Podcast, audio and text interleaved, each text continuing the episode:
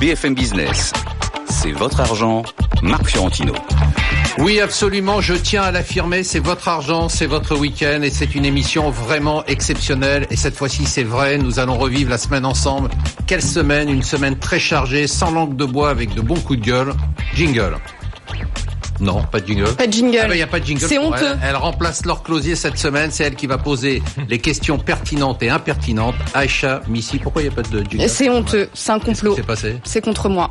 Bon, ben alors là, c'est Mais d'habitude, c'est elle qui les prépare, les jingles. Ah, C'est vrai, c'est évidemment. ça. Elle fait l'émission, il n'y a plus personne pour préparer les jingles. Mais vous le savez, pour une émission exceptionnelle, il faut des... Celui-là, on l'a, le jingle. On en a un sur deux, c'est pas mal déjà. J'ai l'immense plaisir de vous présenter notre Jedi de l'économie et de la finance. C'est notre référence absolue en matière de géopolitique et c'est toujours un plaisir de l'accueillir sur le plateau. C'est Benaouda Abdedaïm. Merci d'être venu. On attend vos lumières sur plein de sujets passionnants cette semaine. Alors ça l'énerve, mais je le dis, je le répète, les États-Unis ont Warren Buffett. Nous avons Christian Cambier, il est gérant de Focal. Ça vous énerve plus ça? Je m'habitue.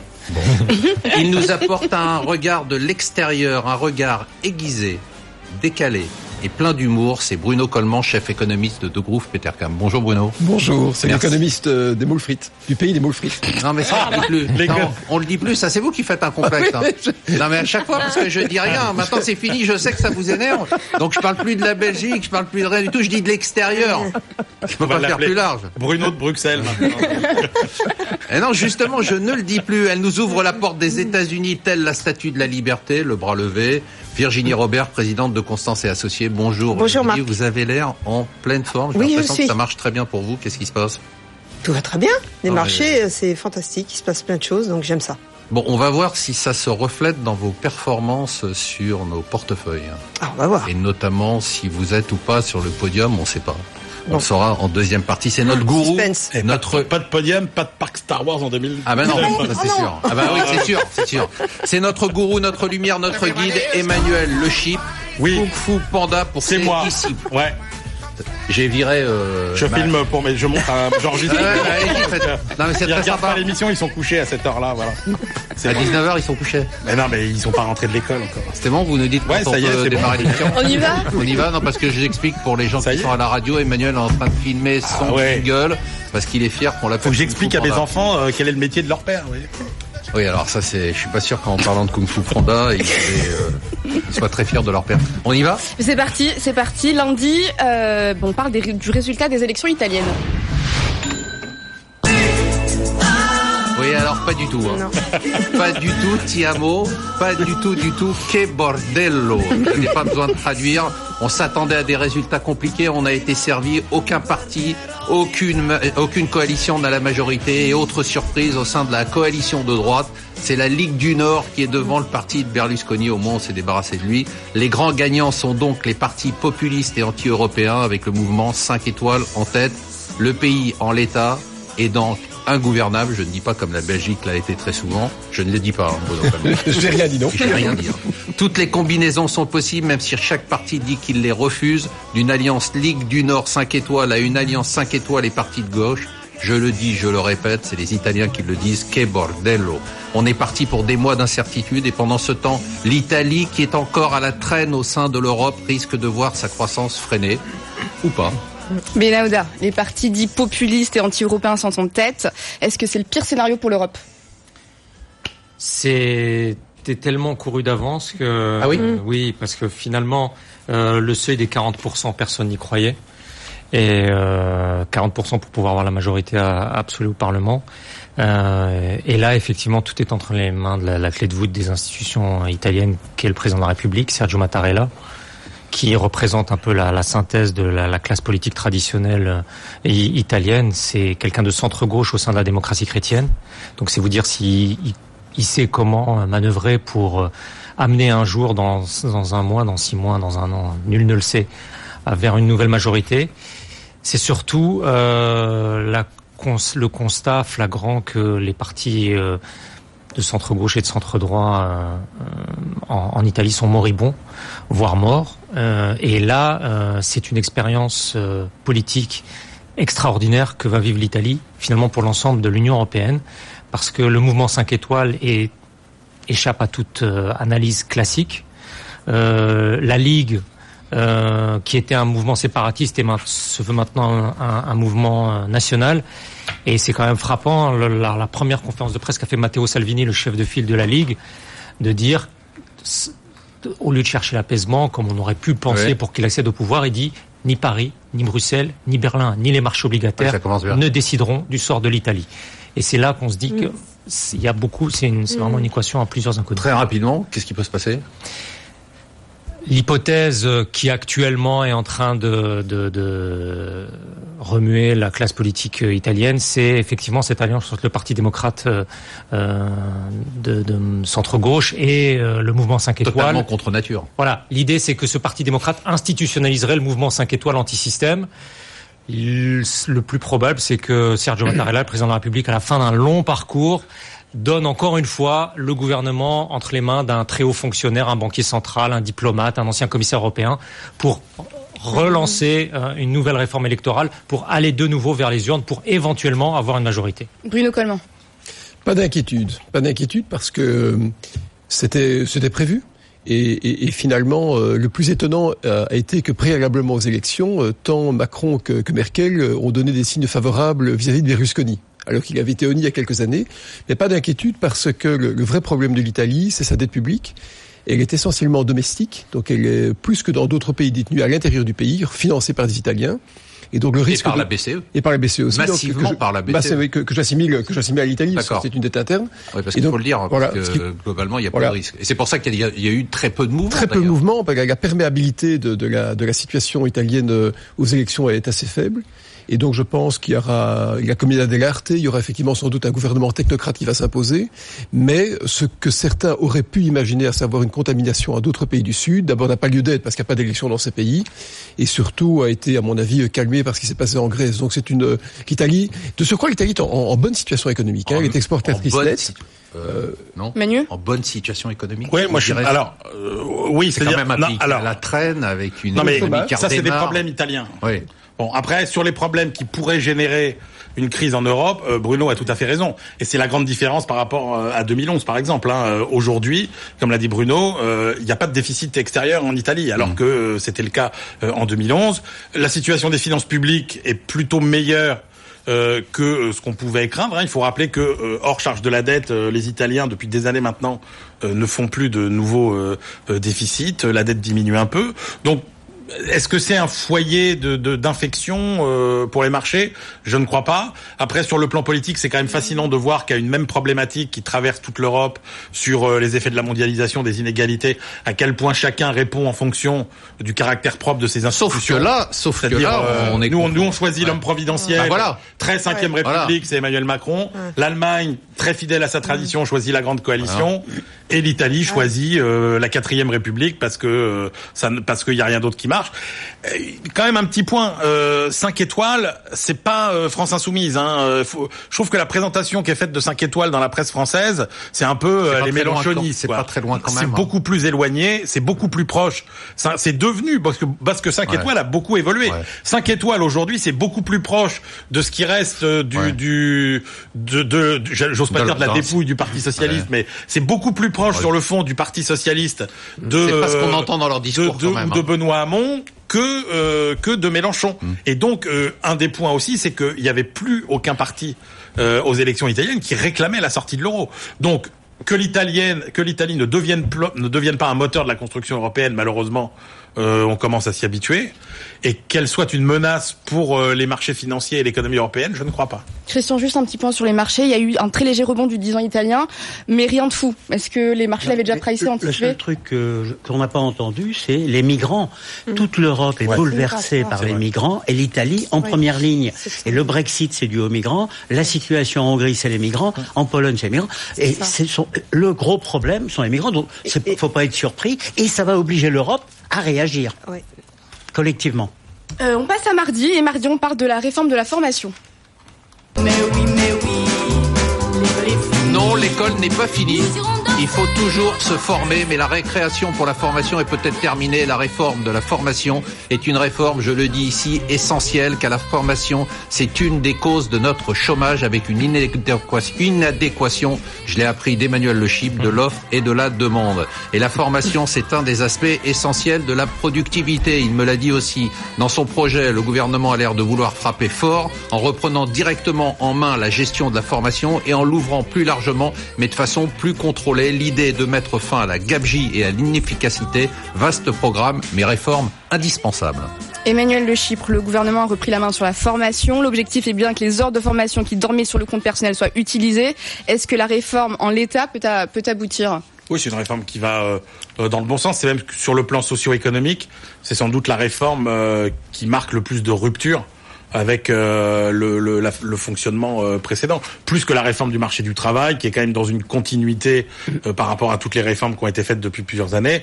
Là, il y a effectivement des changements importants en termes d'accès. Effectivement, allez, je crois que les trois critères, c'est effectivement cet aspect de, de transformer les comptes d'heures en euros, c'est important pour les gens. Ce qui va, ce qui va faire que ça marche ou pas, c'est la façon dont les, les gens vont euh, s'en emparer. Et c'est effectivement euh, l'accompagnement, l'application, tout ça, c'est très important. Mais en quoi c'est important euh, pour par rapport Je sais que c'est votre dada, mais il y a une faiblesse quand même. Et, après, je réponds à votre question. C'est bon, on nous dit qu'il faut former les chômeurs. Là-dessus, moi j'attends de voir comment ça va se passer parce que évidemment que c'est les chômeurs qu'il faut former puisqu'aujourd'hui la formation profite essentiellement aux gens qui ont déjà un emploi et qui sont plutôt déjà bien, formés. Donc ça, si on veut que ça change, il faut former les chômeurs il n'y a pas grand-chose encore dans le projet là-dessus. Pourquoi c'est important Oui, pourquoi c'est important Je veux dire, parce que si vous, je comprends pourquoi c'est important, parce que mais par rapport à vraiment l'économie. Parce que si vous regardez le niveau, si vous croisez le niveau de compétence d'un pays avec tous les grands indicateurs, euh, compétitivité, taux de chômage, euh, euh, solde extérieur, etc., il y a une corrélation positive qui est incontestable. Bruno comment oui, c'est intéressant parce que euh, auparavant, et je, je suis, j'enseigne à l'université, donc je, je, peux le voir euh, in casu. Euh, auparavant, avec 4-5 ans de formation universitaire, ce qui est le système typique en Belgique, on pouvait tenir 40 ans de carrière, c'est-à-dire un ratio de 10. Aujourd'hui, avec 4-5 ans, on tient peut-être 8 ans à 10 ans, c'est-à-dire un ratio de 2. Et en fait, dans un premier temps, les gouvernements en Europe ont, ont, augmenté la durée des études pour compenser le chômage des jeunes. C'est ainsi qu'en Belgique, c'est devenu, euh, les études sont de 5 ans quasiment uniformément. En fait, on devrait les diminuer ramener ça à 3-4 ans et prévoir de manière régulière des années de mm. formation qui permettent d'épouser les évolutions technologiques. Donc je crois que ce qui se passe en France est un exemple irradiant pour la Belgique, mais malheureusement c'est contraire à l'orientation que nous prenons maintenant dans, dans, notre pays. Benahouda. Euh, sur le fond, bon, euh, Emmanuel a à peu près tout dit, mais ce, qui est, ce qui est quand même assez marquant, c'est que mardi, le mardi soir, on, soit les, titres du Financial Times et que c'était le premier titre international du, du Financial Times. Ce qui, encore une fois, pour, revenir à l'effet d'affichage euh, en faveur de cette France qui bouge, qui etc., qui se réforme. Enfin, vous connaissez maintenant la, chanson. Euh, c'est une pierre en plus. Et à la rigueur, on a l'impression qu'on s'intéresse moins au contenu qu'à la volonté de mener à bien. Euh, C'est-à-dire, c'est l'accumulation entre guillemets de projets de réforme et, de, de, se dire qu'on touche à un pactole de 32 milliards d'euros euh, sans que ça provoque euh, euh, d'émeutes, euh, c'est aussi, ça fait partie de cette évolution, euh, semble-t-il, en cours en France. Ce qui est important, c'est de comprendre que, et c'est ça la révolution intellectuelle, en fait, c'est que le savoir et la connaissance aujourd'hui, c'est plus un stock, c'est un flux. Hein, et c'est quelque chose qu'il faut actualiser en, en, permanence et c'est plus quelque chose qu'on accumule et qu'on garde une bonne fois pour toutes pour toute sa vie. Virginie, vous, vous partagez l'avis de Benahouda, l'image de la France, c'est ça? C'est-à-dire que bon, vous étiez au Canada, vous allez régulièrement aux États-Unis. Le fait qu'on accumule ces projets de réforme, même si, comme Emmanuel le dit, certains projets de réforme vont pas aussi loin qu'ils devraient aller, est-ce que c'est ça qui change oui, notre c'est les projets de réforme, c'est des décisions, c'est l'avancement, c'est ça qui est important. Très clairement, c'est on est rentré dans un rythme là, les décisions, les nouvelles, semaine après semaine, il se passe quelque chose et ça c'est formidable. Christian, ça vous fait quoi de voir tout ça d'opinion là-dessus. Non, mais si, avec le recul quand même, vous voyez. Je constate depuis 50 ans que je suis sorti moi de ma petite école. Eh bien, c'est que il y a un argent monstrueux qui est dépensé partout. Il y a des gens qui se font de l'argent vraiment, et je suis pas sûr que la formation ait progressé. Donc si, si ça change, bah, tant mieux, mais je suis pas convaincu. Hein. Vous n'êtes pas convaincu que ça change? C'est-à-dire que vous êtes sceptique par rapport... J'attends de voir, mais je, je suis pas, je suis plus compétent là-dessus. Moi, je suis, il y a longtemps que j'ai quitté l'école. Hein. Non, mais il y a une chose qui a changé. Il y a une chose qui a changé, c'est qu'on avait auparavant un enseignement qui était euh, de principe, qui était déductif, qui était une accumulation, comme l'a dit Emmanuel, de connaissances. Et aujourd'hui, la jeunesse, elle est beaucoup plus pragmatique. Donc, elle veut un enseignement qui épouse tous les contours de la vie, euh, qui évolue très rapidement. Et c'est ça qui est en train de changer dans nos économies. Les jeunes l'ont parfaitement compris. Il y a leur capacité euh, de découverte, de curiosité, elle est décuplée par rapport à ce que j'ai vu à l'université il y a 20 ans. Et donc, il y a quelque chose qui se passe. Et je crois que les jeunes sont en train de réfuter le système d'enseignement traditionnel. C'est vrai qu'il est, il est humaniste, mais au-delà de ça, il n'est pas très utilitariste, pas très opérationnel, et c'est en train de changer. Ça y est, vous l'attendiez. Mercredi, on parle Bah de la oui. guerre commerciale. Est-ce la guerre? Est-ce la guerre commerciale? Trump est-il sérieux quand il dit que les guerres commerciales ont du bon et que les États-Unis peuvent les gagner? Apparemment oui. C'est ce que pense en tout cas son conseiller économique Gary Cohn qui a choisi de démissionner. Trump aboie-t-il uniquement pour mieux renégocier les grands traités commerciaux internationaux, notamment le fameux traité ALENA avec le Canada et le Mexique? Cherche-t-il surtout à impressionner ses partenaires commerciaux pour obtenir ce qu'il veut? Ou veut-il réellement instaurer des barrières protectionnistes autour des États-Unis? En attendant, tout le monde hurle, mais pas trop fort, de l'Europe au Canada, en passant par la Chine. Virginie Robert, votre avis sur l'offensive protectionniste de Donald Trump Bon, d'abord, Donald Trump déroule son programme, puisqu'il l'avait quand même annoncé, et pour le moment, dans le programme, ce qu'on attendait, c'était plus gros que ça. Alors, est-ce que c'est juste le début, l'acier, l'aluminium? Est-ce qu'on aura d'autres sujets, d'autres produits concernés? Point d'un- point- point d'interrogation. Donc, il déroule son programme. Bon, on peut pas lui en vouloir quelque part. Deuxièmement, c'est un geste politique. Il faut savoir que l'industrie euh, sidérurgique aux États-Unis a été euh, très pénalisée par la mondialisation. On est en surcapacité dans le monde hein, sur l'acier, ça j'apprends rien à personne. Euh, et et- et c'est souvent subventionné. C'est quand même une activité qui est souvent subventionnée par euh, les, les, pouvoirs politiques, les pouvoirs euh, en place. Et donc, effectivement, c'est un sujet qui est euh, difficile. Ce que je vois là, ce qui s'est passé tout durant la semaine, entre le moment où il annonçait la signature et, euh, je dirais, timidement, on revient parce que le Canada, le Mexique, qui sont les deux premiers concernés finalement euh, frontalement par ce Ne sujet-là, pas- ne sont touchés. pas Ni les touchés pays qui- ni les pays amis comme l'Australie qui travaillent bien, qui sont bons élèves et qui sont euh, euh, pour lesquels la facture commerciale est dans le Ouais, bon sens. ça. Bon, voilà. Donc, il ouvre la touché. porte à la négociation. On va voir ce qui se passe. Maintenant, tout le monde dit que c'est l'Allemagne qui est euh, effectivement le, le premier à être pénalisé. Euh, euh, va falloir voir. C'est intéressant de voir comment euh, effectivement l'Europe va traiter le sujet. Benada, justement, qui soit offensif envers la Chine, je comprends, mais pourquoi aussi critique envers l'Allemagne? Euh, Donald Trump est- ne fait qu'accentuer cette impression euh, américaine euh, de- de- d'Allemands profiteurs euh, du système, du système de sécurité, de parapluie qu'offrent euh, les États-Unis. Euh, il était frappant quand même euh, jeudi soir lorsque le président Trump euh, présentait cette, euh, ce, ce décret. euh, le, le seul État qu'il ait euh, mentionné de façon frontale et à la limite de le qualifier d'État hostile, c'était l'Allemagne, en expliquant l'Allemagne consacre 1%, en réalité 1,2%, mais bon, c'est pas grave, euh, de son produit intérieur brut, voilà, à, la- au- au- au- à son budget militaire, tandis que les États-Unis consacrent 4,2% de leur produit intérieur brut à, la- à- à la défense. Et que ça ne pouvait pas durer euh, cette euh, cette corrélation de- de- de- de- de- d'une Allemagne profiteuse d'un point de vue commercial, profiteuse du point de vue de la défense, qu'il va falloir que ça, ça, ça change. Mais les Allemands expriment une inquiétude, euh, mais veillent à ne surtout pas provoquer. euh, Oui, ils n'ont pas réagi. Hein. la- An- Angela Merkel a exprimé son inquiétude Oui. ce vendredi après-midi, mais ne pas ne pas les provoquer et même au-delà de ça, ce qui est marquant dans la- les médias allemands, comme le Handelsblatt, le, le- le quotidien économique allemand, c'est dire il faut que les Européens cette fois-ci pendant 15 jours, donc le sursis donné par, fassent preuve de la plus grande euh, des, des, des prudences et surtout pas être arrogants avec les négociateurs euh, américains pour pouvoir passer finalement entre entre les mailles du filet Comme le d'habitude. Mexique. euh, Comme le Mexique. Exactement. Non mais alors, on, on est devant un pays qui est le plus puissant du monde, qui a la monnaie universelle, qui peut se permettre euh, de faire en sorte que tous les autres pays lui fassent crédit, et régulièrement les Américains euh, mettent fin euh, unilatéralement à, à ce qu'ils ont eux-mêmes créé. C'était Bretton Woods en 71, c'était des barrières à, à l'entrée, et la réponse européenne, elle est mais lamentable. Quand on, quand on y réfléchit d'abord, on- Carrément. ah ouais, euh, c'est frappant. Euh, Trump a dit dans un tweet qu'il pénaliserait des pays euh, qui étaient ses ennemis. Et on commence à dire on n'est pas vos ennemis. Et on parle, alors ça, écoutez, ça, ça, ça, dépasse le surréalisme belge, on parle de beurre de cacahuètes d'Harley Davidson, de Blue Jeans, qui sont d'ailleurs peu, pas, fabriqués aux États-Unis, de jus d'orange. Et, euh, et, de jus d'orange, ça, ça, ça, peut se comprendre. Et on demande maintenant aux Européens d'être calmes. Et ça veut dire que nous n'avons aucun poids sur la scène internationale. Et ce qui va se passer, c'est que l'acier, essentiellement moins l'aluminium, va venir de Chine, puisque vous l'avez dit très justement, il a surcapacité, et il va inonder le marché européen. Donc on va être pénalisé deux fois, par un manque d'exportation et par un excès d'importation, et nos industries traditionnelles vont en pâtir. Mais on peut aussi se dire, alors c'est l'argument euh, pour prolonger.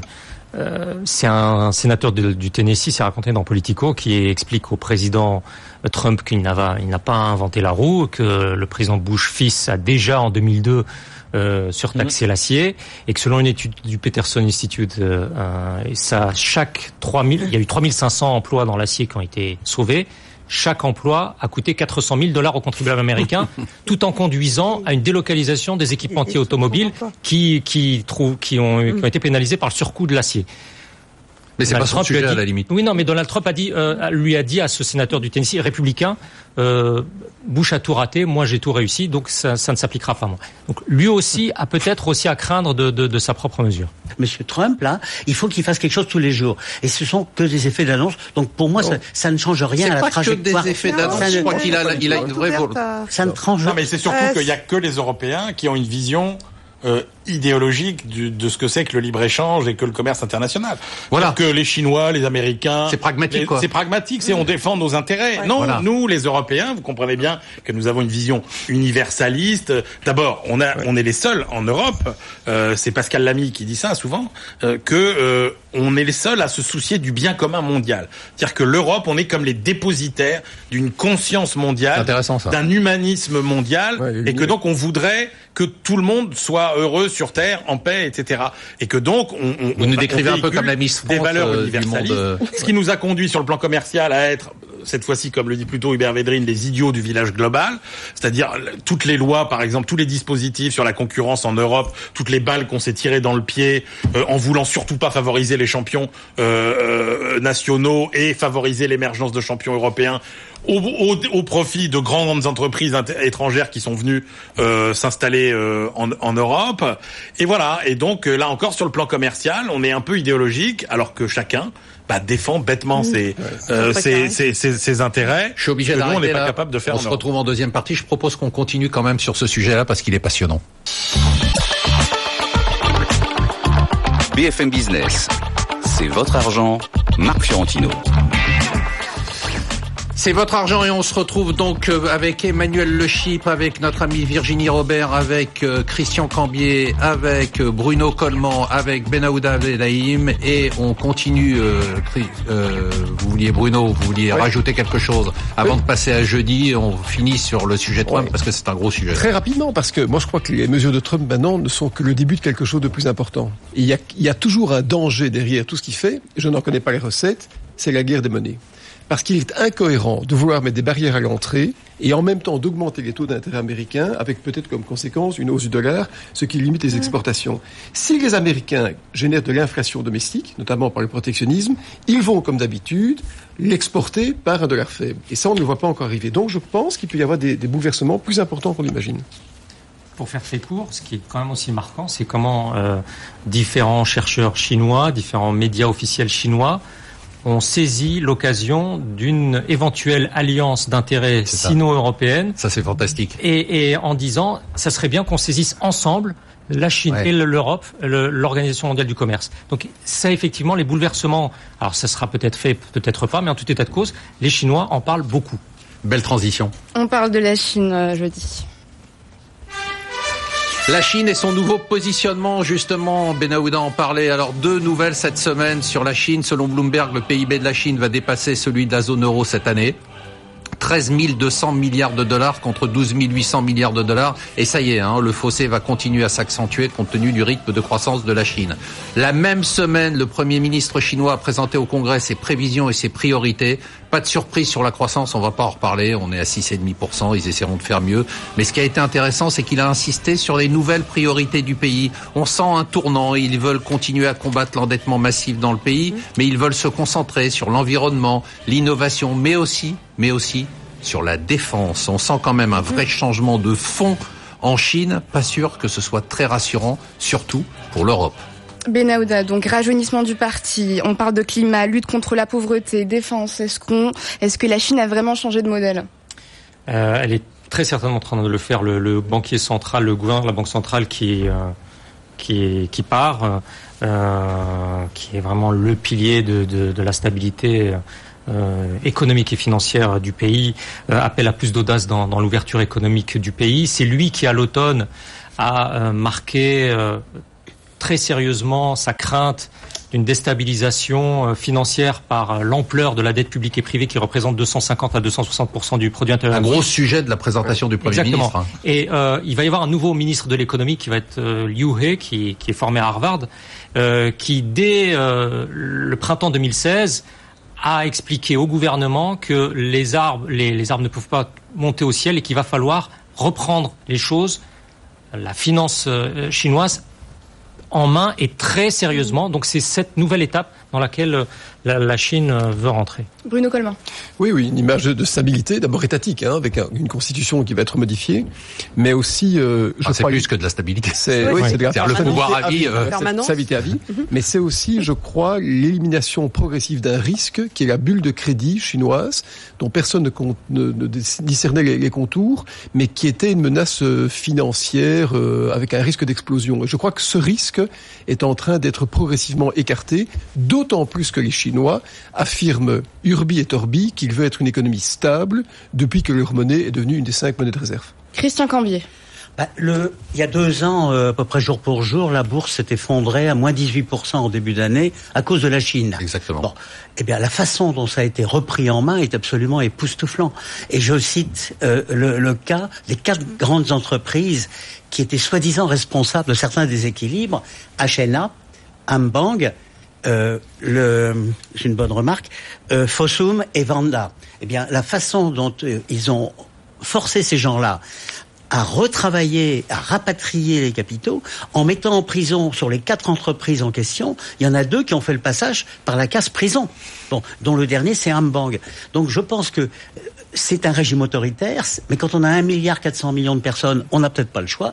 Et la façon dont ce pays, oui, ah, d'accord, ça, on vous, on vous laisse. non, ça, ça, chacun pense ce qu'il veut. Ça, c'est votre responsabilité, mais, bah et on ne la partage pas. Mais bon, la euh, démocratie est un luxe de riche. Quand, Attendez, il y a un moment où il faut quand même le dire aussi. Euh, quand vous allez là-bas, vous trouvez je que laisse marche, pas mal. Oui. Euh, quand je suis dans Paris, quelquefois, je trouve que je suis pas convaincu. Mais oui. bon, personnel. Bon. Et et donc, le, la façon dont on, euh, on a rapatrié les capitaux de tous ces gens qui avaient expatrié des capitaux au détriment de, de la balance des paiements euh, chinoise, je trouve que c'est assez remarquable. Et moi, ça me donne plutôt confiance. Emmanuel? Euh, Rien à ajouter sur le sujet. Non, non, très bien. Virginie? La Chine? La Chine, WeChat a dépassé le milliard de clients. Voilà. Donc ah, c'est, euh, on en déduira ce qu'on veut, mais c'est quand même euh, on en reparlera tout à l'heure sur un autre sujet, mais effectivement, ils avancent très vite. il y a un niveau de développement technologique qui est mm. insoupçonné. Nous avons un tel biais cognitif euh, que nous pensons toujours à Apple, mais alors ils sont en train de dépasser complètement les États-Unis. Et je pense qu'on serait bien de s'intéresser fortement à la Chine. Benauda voulait réagir? Et, et, en, et en même temps, il y a une, il y a une volonté euh, étatique extrêmement forte, c'était dans le discours du Premier ministre, de poursuivre la, la, diminution de la pauvreté rurale. Il se fixe des objectifs très précis. Il y a eu 69 millions de personnes euh, en zone rurale qui ont été sorties de la pauvreté sur les cinq dernières années. Pour 2018, c'est 10 millions qui, qui, qui, est prévu.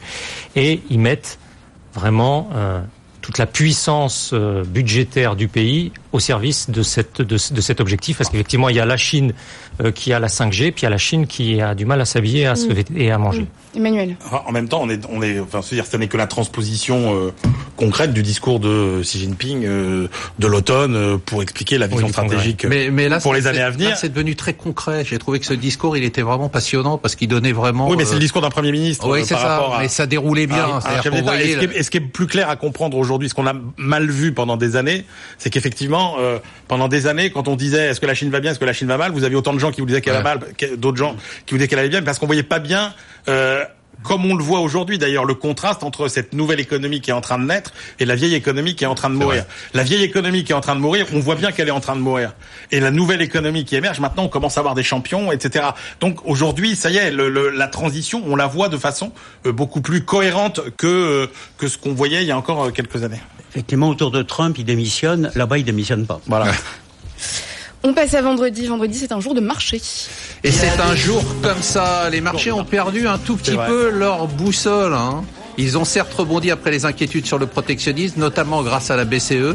Mais depuis ce début d'année, je ne sais pas si vous partagez mon impression, mais on ne sent pas de tendance. C'est mou ça baisse, ça remonte un peu entre l'inflation, la géopolitique, le protectionnisme, les banques centrales. Les marchés ne savent plus s'il faut ignorer tous les risques et flamber comme en 2017. Hein. Il y en a qui sont attirés par cette voie-là. Et puis il y en a d'autres qui se disent, bah non, cette année, il faut se montrer plus raisonnable. Même chose sur les devises, pas de tendance. Sur les taux non plus. Les marchés se cherchent. C'est pour ça qu'ils ont besoin de nos Jedi. Virginie. Non, moi, je suis pas tout à fait d'accord, Marc. Moi, je trouve que justement, le marché se reconcentre sur les fondamentaux.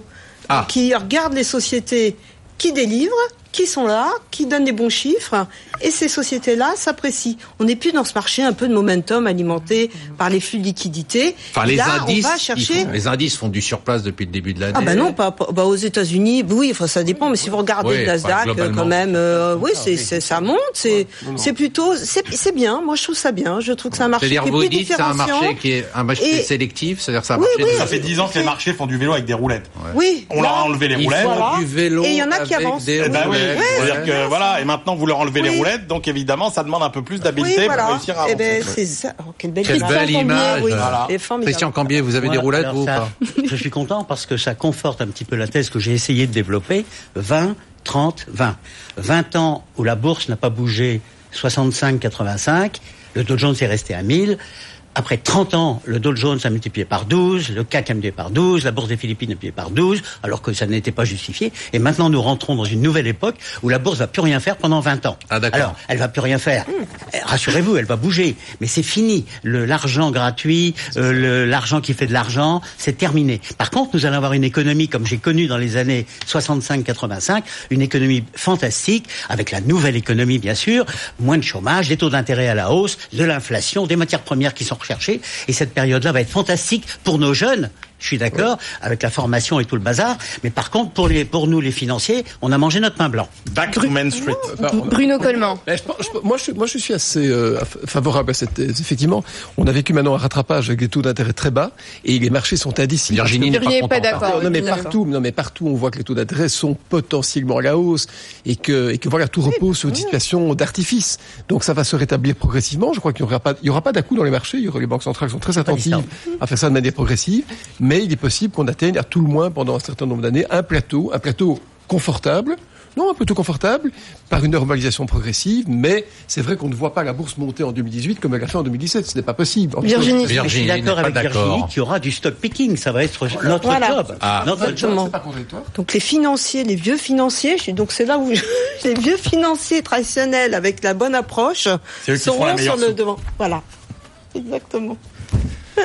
Hormis tous ces sujets, que, Manu, quelle est l'actu qui t'a qui t'a marqué, qui vous Ah a bah, marqué cette semaine? Cette bah, quelle semaine euh, Et en plus, et alors, Quelle semaine Et hein? en plus, ce On a une semaine vraiment Oui, passionnante. et en plus, ce vendredi, euh, on a euh, euh, le- les indications un petit peu sur ce que va être le projet de loi de réforme euh, des entreprises, alors qui est très cohérent euh, avec euh, cette idée finalement qu'il faut retrouver une vision euh, sur le long terme, euh, que les entreprises, euh, c'est pas seulement euh, euh, des actionnaires qui s'allient avec le dirigeant euh, pour faire Ça, du beurre rapidement là sur le. Vous pensez non, je pense qu'il y a- de non, je pense qu'il y beaucoup de choses. euh, non, non, non. Je pense qu'il y a beaucoup de choses euh, sur euh, effectivement euh, cette idée que euh, bah, euh, l'entreprise doit avoir une vision euh, de plus long terme. Il y a beaucoup de choses sur les seuils des entreprises, donc sur la capacité des entreprises à grandir euh, sur. euh, C'est marrant sur que le- ça vous ait accroché, sur le ça. long terme. Oui, parce que Moi, j'ai que vu ça vraiment majeur. comme de la Et flûte, là, je quoi. termine en vous renvoyant au, au livre que vient de sortir euh, Jean Perlevat qui s'appelle Changer ou mourir et qui est et, et une des raisons par lesquelles il explique un petit peu le déclin du capitalisme français,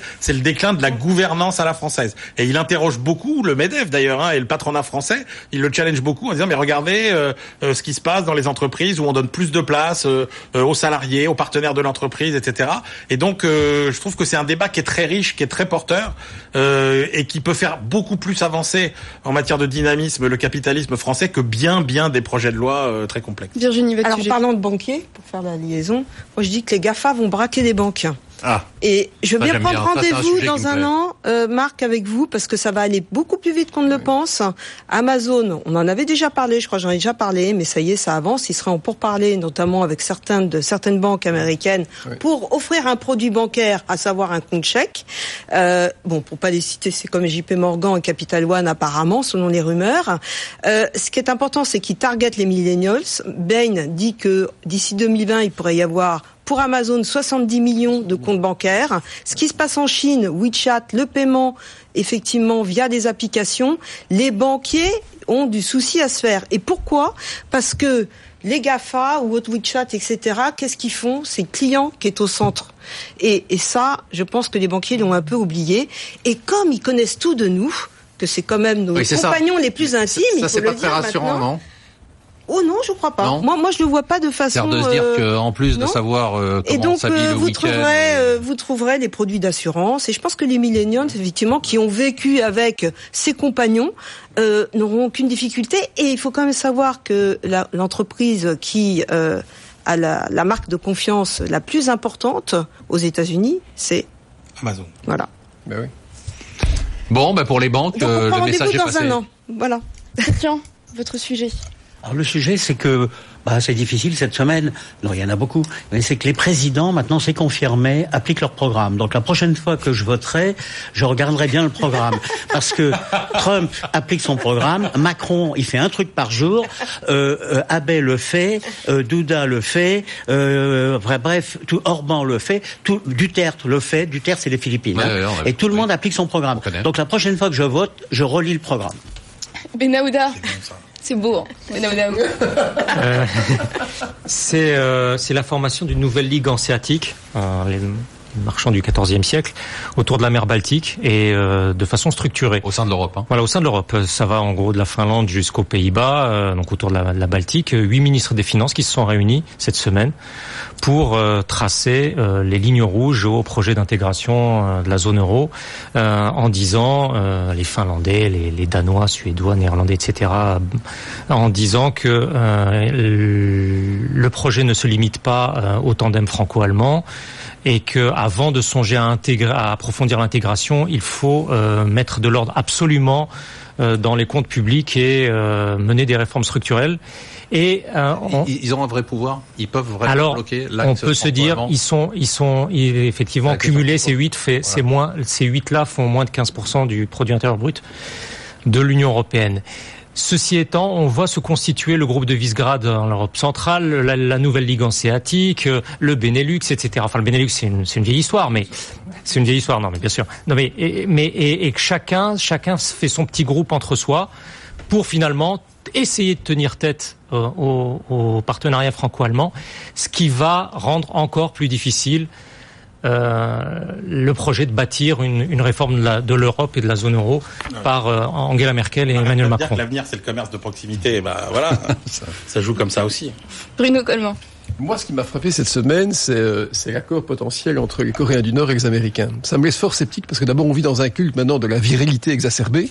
Hein, on a Poutine qui, qui va pêcher et tuer les ours quasiment à la main. On a le Coréen du Nord qui traitait Trump de vieux et l'autre qui le traitait de, de, de fusée atomique, de nain atomique. leurs boutons. Et je, et je, oui, je pense que ça, je, je, pense que ça, ça, ça porte un risque. C'est qu'à un moment, quand on exacerbe les sentiments primitifs en négociation internationale et que ça, ça échappe au contrôle des personnes ou que ça échoue, ben, il y a des risques de guerre.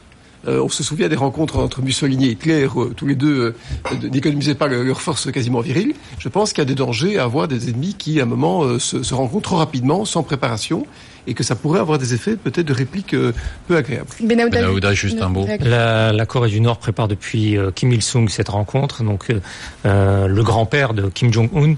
Et euh, elle va avoir lieu? Elle, oui, dans les semaines à venir. Après, il faut trouver où et, et comment, mais euh, elle, elle- aura très probablement lieu. Et euh, il, il faut penser aussi deux points très rapidement. La Corée du Nord, ses réserves de change, c'est plus que 3 ou 5 milliards de dollars, donc de quoi tenir, selon le renseignement de Sud-Coréen, jusqu'au mois d'octobre. Premier point. Ce qui, ce qui explique que ça Ouais. vaut le coup de... Et deuxièmement, les Nord-Coréens ont atteint leurs objectifs stratégiques fondamentaux, qui est euh, qui sont de, de, de constituer une dissuasion crédible aux yeux des États-Unis. Leurs missiles intercontinentaux sont a priori en mesure d'atteindre le territoire américain. On peut Donc, pas aller les chercher parce qu'on n'est pas voilà. sûr. Et ce n'est ni Saddam Hussein ni Muammar Kadhafi. Il aura moyen de tenir tête à, à, à Donald Trump lorsqu'il se rencontre. Donc cette rencontre pourrait avoir lieu.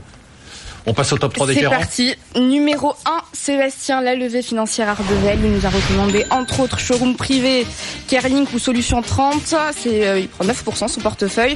Numéro 2, c'est notre Beyoncé à nous, Virginie Robert. Euh, qui nous a recommandé entre autres L-Brands, Microsoft ou Intuitive Surgical. Et numéro 3, On va déjà au parc Star Wars avec Virginie. et numéro 3, c'est Romain Burnand pour Money Time. Il nous a recommandé entre autres Alten et Amundi. Très intéressant quand on regarde les performances des gérants, c'est euh, par rapport à l'année dernière où bon on avait euh, d'abord que des performances positives et des performances euh, Même les plus nuls étaient bons. Ouais. Ouais, enfin je dirais Ouais. pas ça, mais euh, je Cette année, laisse- on va voir vraiment. euh, Et là, on a vraiment des différences de perf bon. qui sont assez importantes. On a euh, des moins 10% et on a euh, des plus euh, 9%. Donc on est vraiment dans le stock picking.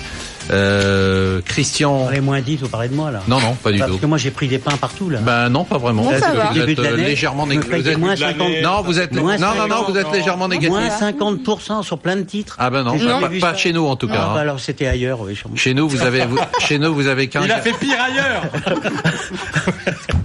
chez nous vous avez qu'un gadin mais euh, Donc, J'ai pris on- des pains partout. on, on refait la liste rapidement. il y en a pas mal. Christian, donc Hong Kong Land Holding, On garde Oui, ben, on garde tout ça. Santander, On va être prêt, ouais. FFP, FFP, mon gars. Nissan Motor, Tout ça, ça, ça se tient bien. oui. Erich, Porsche, Singapour Airlines. Génial, génial. General Electric, est laissée à l'été, là. Alors maintenant, Général Electric, moins 50. Elior, Non, moins 17 nous. Euh, quoi, qui? Moins de 17 General Electric, Oui. Elior, Elior, il n'y a pas de problème, on garde. Allergan. Allergan. Allergan, moins 50, paf. On garde ou pas? Ah bah évidemment, à moins 50. Bon, on qu'est-ce qu'on achète alors? Si, si on garde pas à moins 50, il y a un problème.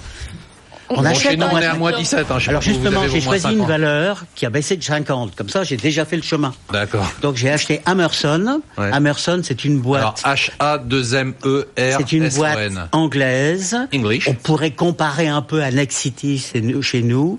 Le titre a divisé quasiment par deux. Il est à la moitié de sa book value. Il donne un coupon de 7%. Il prend en compte tous les effets du Brexit, de la livre, de machin. Donc tout est dedans, ça y est. Voilà, tout est dedans. Donc j'adore ce genre de situation et je préfère l'acheter à moins 50 qu'avant. Amerson donc. Et on passe à Virginie, Virginie. Robert. Alors Virginie, on nous fait... recommandé Allez-y. L-Brands, On vend. Mic- on vend. Ah, on vend.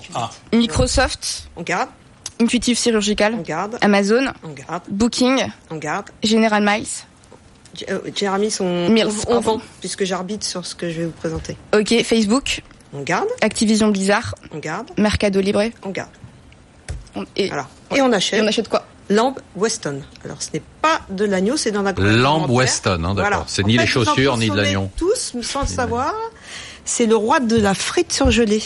Ah. Voilà. Et ah, Ah, le, le cliché, le cliché, le seul mec sur le plateau qui réagit, le vieux cliché. C'est le seul ici à pas consommer des frites surgelées.